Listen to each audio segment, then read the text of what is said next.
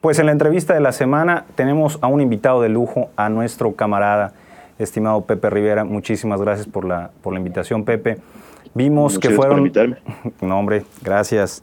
Pepe, cuéntanos un poco. Vimos que fueron reprimidos la semana pasada. ¿Qué pasó? Este, pues la semana pasada decidimos marchar a la Suprema Corte de Justicia eh, y estar en un plantón enfrente de la misma, debido a que se había establecido el pues, que fue el viernes, jueves de la semana antepasada, eh, en la agenda de la Corte el tema de la Declaratoria General de Constitucionalidad. Es decir, la Corte va a discutir el tema de la prohibición, ¿no? porque el Senado tiró la toalla, dijeron, no podemos, este, no tenemos responsabilidad, y que la Corte haga la declaratoria. Entonces, este, pues evidentemente como somos afectados, decidimos ir a protestar, que escuchen nuestras demandas, que escuchen que queremos una declaratoria justa, y eh, nos pararon a cinco cuadras, lo que fue Avenida 5 de Julio, eh, antes de que llegáramos por Bellas Artes, poco antes, sí, justo por Bellas Artes, este, llegó un motociclista diciendo que era de la Ciudad de México, de parte de una de las directoras, y que si no queríamos tomar el espacio que estaba enfrente de la ciudad, como una invitación, no enfrente de la corte. Eh, y, evidentemente dijimos, sí, pues para allá vamos. Pues al parecer no era una invitación, simplemente querían confirmar qué es lo que íbamos a hacer. Claro. Siempre que en cuanto llegamos, pues eran más de 300 policías, ¿no? granaderos, robocops. Eh, Hicieron como que una táctica, ¿verdad? Especial para acercarlos, lo que vimos en las ah. fotos. Ah, sí, claro, pues la, Ciudad de México es experta en eso, ¿no? Este, es conocida por, por tener un control de masas y de protestas enorme, ¿no? Pues hay días en donde hay, llegan a ver 20 marchas, ¿no? Cosas por el estilo. Okay. Y grandes. Entonces, pues evidentemente no, no representábamos ningún tipo de, de pues, amenaza que no pudiera manejar, ¿no? Claro. Este, y pues no era ninguna amenaza, simplemente a ir a, hemos sido siempre no violentos, pacíficos, no rompemos nada, no dañamos ninguna, o sea, las ventanas del Senado nunca las hemos roto. Lo que hace todo buen marihuano, estar en paz. Exacto, estamos, estamos representando ¿no? a, pues, a ciudadanos responsables. Y como ciudadanos responsables lo que queríamos era ejercer nuestro derecho constitucional a la protesta social. Es correcto. Y no nos dejaron, ¿no? Y entonces, eh, pues llegaron primero vecinos que querían este, que no llegaran, que, que nos, íbamos a dejar, no nos iban a dejar ir al centro porque, que porque íbamos a afectar a terceros, ¿no? Que íbamos a dañar este, la salud de alguna persona. Ante lo cual, pues evidentemente tuvimos que pedir que nos dieran evidencia científica de lo que estaban hablando y pues básicamente lo que están diciendo es que no querían que fumáramos allá, ¿no? ese, fue todo el, ese fue todo el, motivo, ¿no? Que no, que no querían que fumen. Exacto, dijeron es que no, no, no, que pueden llegar, no pueden fumar, ¿no? Pero nosotros siempre hemos sido muy claros, tanto fumar como cultivar es la forma en la cual nosotros ejercemos un derecho que la Suprema Corte de Justicia ya reconoció como legítimo, ¿no? Correcto.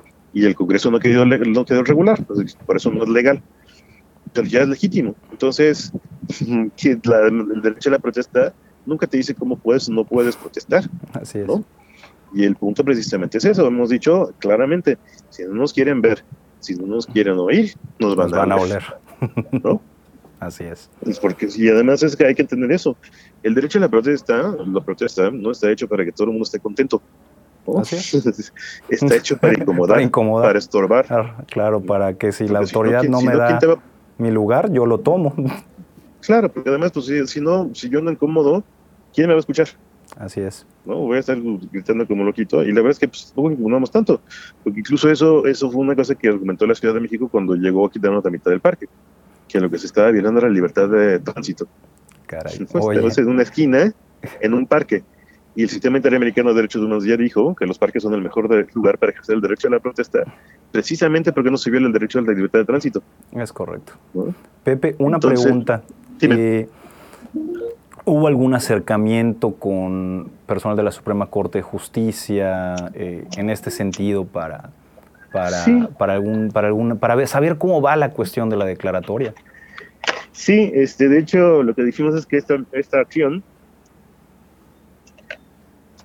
fue muy exitosa. De hecho, de las más marchas más exitosas que hemos tenido. A ver, cuéntanos por, qué.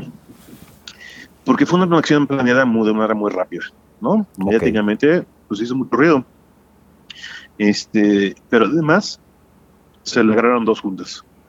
Al día siguiente, uno con la Suprema Corte de Justicia, a las nueve de la mañana, y uno con la Ciudad de México, con el secretario de la Ciudad de secretario de Gobierno de la Ciudad de México a las 10. Cabe recalcar que la Junta con el Gobierno de la Ciudad de México le habíamos, eh, ido pidiendo desde hace, yo creo que más de un mes, mes y medio, casi, dos, porque fue cuando nos quitaron las vallas, que decidimos que ya no queríamos hablar con el subsecretario Efraín, ¿no? que fue el que nos quitó las vallas. Ok. Entonces queríamos hablar con su jefe, que el que le seguía en la jerarquía era el secretario de gobierno, que es Alfonso Morales, Este, y este, pues se nos abrió la puerta para ir a hablar con él. ¿Cómo estuvo la reunión? Pues estuvo muy bien porque la idea eh, básicamente fue, bueno, en primer lugar fue, empezó un poco tensa, vamos a hacerlo así, porque en primer lugar estaban ahí también los, eh, los líderes de los comerciantes de la zona, ¿no? Que estuvieron mm. afectados porque estuvimos encapsulados, ¿no? Y estaban pensando que también que íbamos a hacer un relajo y demás. Pero, y también con, el, o sea, el, secretario de gobierno empezó leyéndonos lo que es la ley, ¿no? cultura cívica. Es explicándonos por qué no podíamos fumar al aire libre. Ante lo cual, pues nuestra respuesta fue muy sencilla. Nosotros estamos ejerciendo desobediencia civil. Y eso implica que conoces perfectamente bien la ley. Conoces perfectamente bien que es injusta, conoces perfectamente bien las consecuencias y vas en contra de ella porque es injusta. ¿No? Porque, y eso se trata. Le dijimos, pues nosotros vamos a marchar, no, no venimos a pedirles permiso, ¿no? No, vamos a, negociar pues, la forma de protestar, ni cuando protestamos, ¿no? Este, porque incluso, por ejemplo, esta directora de gobierno, cuando estábamos encapsulados, nos dijeron, nos dijo algo así como, está en el vida, ¿no? Pero es no es que ustedes ya protestaron lo suficiente. Ah, caray.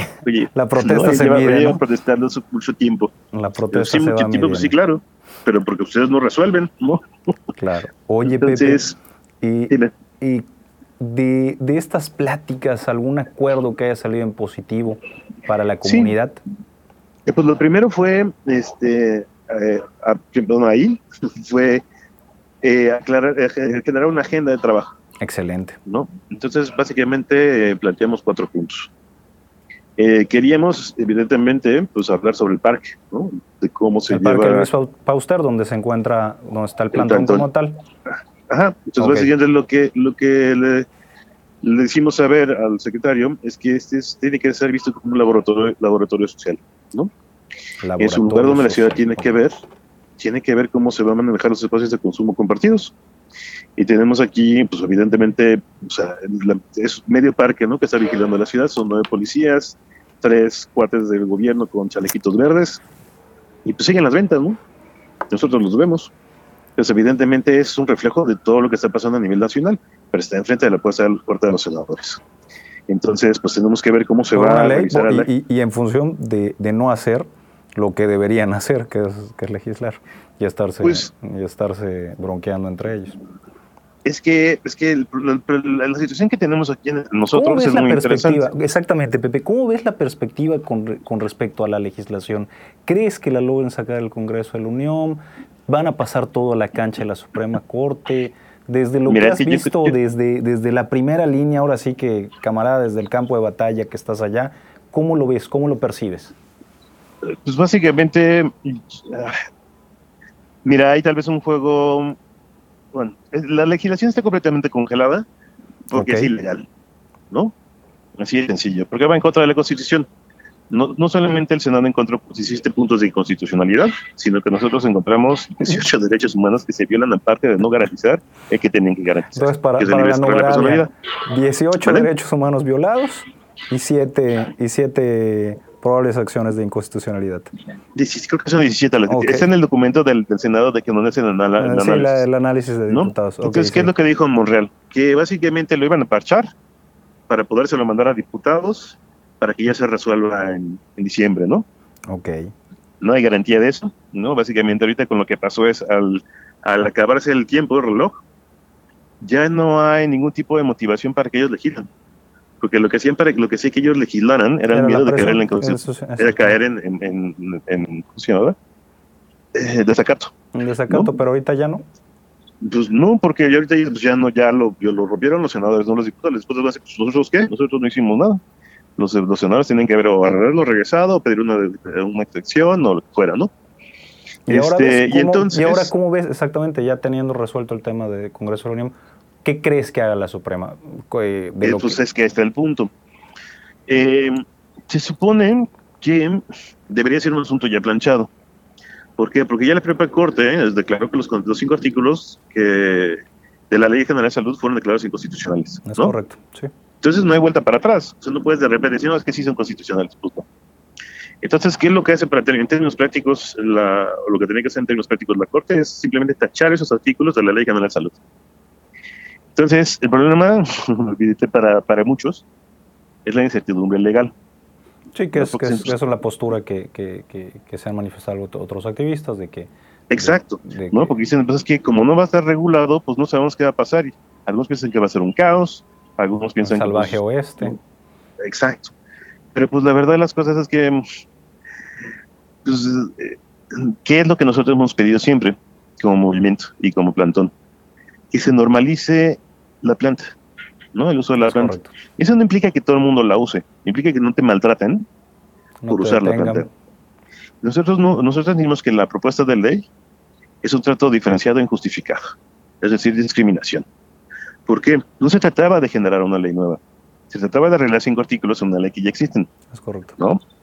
Y entonces, al hacer una ley nueva, estás, estás trasladando las prohibiciones administrativas que señaló la Corte de la Ley General de Salud a la Ley de, ley de Cannabis. Pero no tocan el 245, que es el más importante. Sí, porque es lo que penaliza. Pepe, una, una pregunta, ¿cómo y, con esto, y con esto cerramos, ¿cómo podemos apoyar desde lo local? Estén atentos, este, tanto lo que estemos haciendo allá en la Corte hasta y lo que estemos haciendo con, con bueno, con la, con la, Ciudad de México, local aquí, ¿no? Este, allá hay otras ideas, pero ¿por qué, por qué, les, por qué es importante que escuchen qué es lo que estamos haciendo con la Ciudad de México? Porque la agenda que logramos con ellos, de los cuatro puntos, no solamente está, y por eso queríamos hablar con el secretario de gobierno, no con el subsecretario. El parque es, de cierta forma, un laboratorio, pero lo que nos interesa es toda la ciudad, ¿no? Si hubiera, o sea, y eso es importante porque la forma en la que hicieron la ley, este, está mal, de cierta forma, estén regulando lo que son los espacios de consumo. ¿Por qué? Porque los espacios de consumo les toca a los locales. Esa es la agenda local. Esa es la agenda local. ¿no? Es, básicamente pues las leyes de cívica que te dicen si puedes beber o no fumar en la calle. Sí, o, o, las licencias de funcionamiento en el caso de la tenencia de la tierra y de respectivos, es correcto. Sí, la, la, agenda se debe ver un poquito más desde lo local, es correcto. Sí, eso, eso fue lo que logramos. Básicamente fue hablar con el secretario y decirle, miren, eso, a ustedes les va a tocar regular esto, entonces tenemos que empezar a hablar.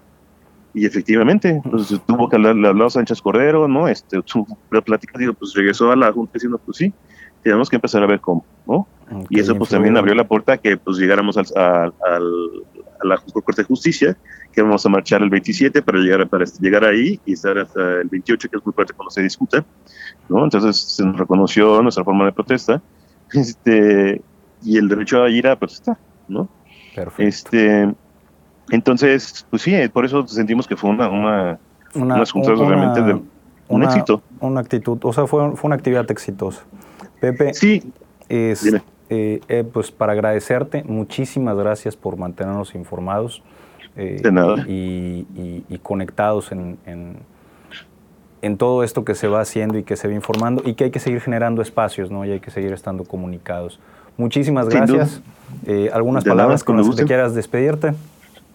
Este, sí, pues básicamente que, que, empiecen a ver, especialmente si se da la Declaratoria General de Constitucionalidad, que empiecen a ver cómo pues, liberan la mayor cantidad de espacios que se puedan. Porque la verdad es que yo siento que, lo único la única limitación que podría llegar a ver, yo, yo creo que tendría que ser por una forma muy, muy particular en la cual redactan su declaratoria, es que no hubiera comercio. Entonces, en teoría podrías hacer autocultivo, en teoría podrías asociarte, en teoría podrías hacer derecho de libre reunión en cualquier parte, ¿no? Entonces, lo importante es liberar espacios para precisamente, porque ya básicamente no habría ley con la cual te podrían castigar a nivel federal. Y es una forma de lo que vimos aquí, es que es una forma de obligar al gobierno local a responder, ¿no? Es, a tomar cartas en el asunto, a los gobiernos locales, es correcto. Es, eso es lo importante, ¿no? Que se den cuenta que nunca hubo voluntad para legislar nunca hubo voluntad política. Todo se ha forzado, todo se ha ganado, ¿no? Pues ya con día, llevamos más de un año con cuatro años, un, mes, cuatro meses haciendo esto. ¿No? Entonces, sí, es fundamental que pues empiecen a, capacitarse, a tomar acciones, a, acciones no violentas, evidentemente, ¿no? Pacíficas, de desobediencia civil, ¿no? Para que sean sus derechos y que demandarlos. Porque, sí, nadie nos va a dar nada, ¿no? Perfecto. Pepe, muchísimas gracias. Eh, te mandamos un saludo aquí desde Yucatán. Estamos en este su semanario Dos Toques y a darle. Muchísimas gracias. De nada, un abrazo, que esté muy bien. Gracias.